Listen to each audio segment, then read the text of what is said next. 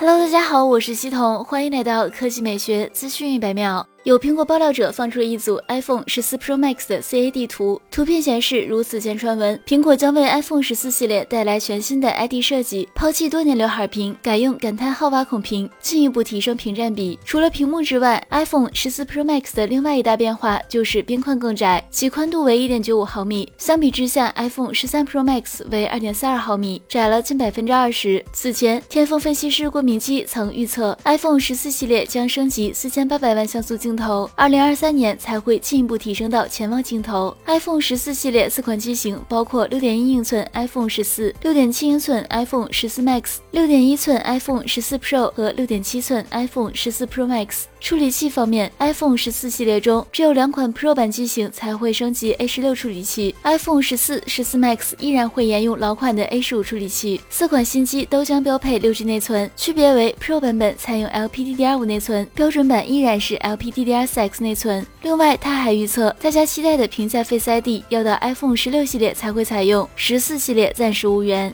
来看第二条新闻。近日，广汽传祺官方发布了全新 SUV 车型谍照，中文名或为影酷。虽然该车进行了全方位的彩色贴纸伪装，但还是透露出了一些细节。其采用了凌厉的前大灯组，还融入了颗粒灯块的元素，搭配类似机甲元素的下格栅，侧面造型相当饱满。新车采用独特的设计风格，尾灯组样式与前大灯组元素十分相近，而大尺寸扰流板的加入，则强化了该车的运动属性。目前，该车的内饰谍照也已经曝光，其采用了时下流行的双联屏以及贯穿式空调出风口造型，三辐式方向盘辅以银色饰条装饰，并且配有运动座椅。动力方面，结合车身显示的 HYBRID 文字，可知该车配备了混动系统。据了解，该混动系统由第四代2.0 ATK 发动机加 GMC 2.0机电耦合系统的组合，专为 A 级车研发。其中，发动机热效率高达百分之四十二点一，猜测在了该系统的新车油耗或将低至每一百公里四到五升。好了，以上就是本期科技美学资讯每秒的全部内容，我们明天再见。